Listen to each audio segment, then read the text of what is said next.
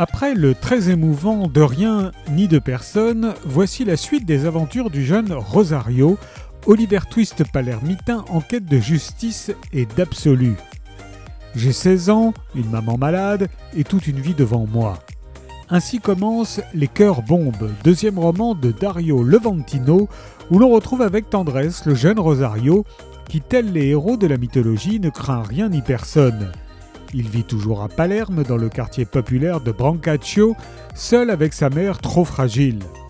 Leur situation économique est si précaire que les services sociaux interviennent. Après quelques mois de souffrance et de rage dans une famille d'accueil qui le maltraite, Rosario décide de fuir, tel Oliver Twist, le héros du livre qu'il cache sous son oreiller. Les Cœurs Bombes est un roman incisif et vibrant sur la force des attachements profonds, sur le passage à l'âge adulte dans un univers de défis transcendé par l'amour, le pouvoir des livres et l'ivresse du sport.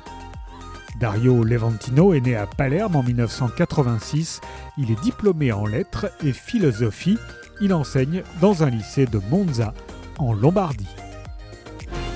Les cœurs bombes de Dario Levantino est paru chez Rivage.